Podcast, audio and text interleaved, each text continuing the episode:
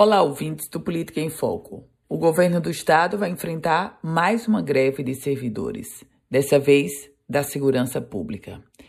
Em assembleia realizada ontem, quinta-feira, os policiais civis e servidores da segurança definiram por uma paralisação por tempo indeterminado a partir das 8 horas da próxima terça-feira.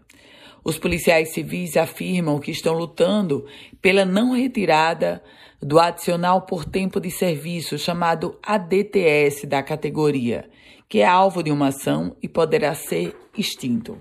A categoria afirma que há chance de uma redução de até 35% nos vencimentos caso esse adicional chegue ao fim.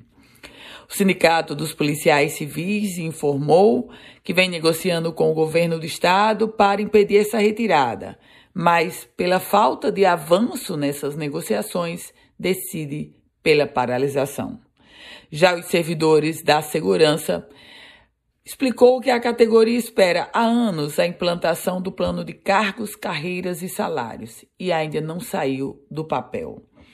É diante desse contexto que policiais civis e servidores da segurança anunciam essa greve, uma greve que chega em tom de alerta para a população de uma forma geral.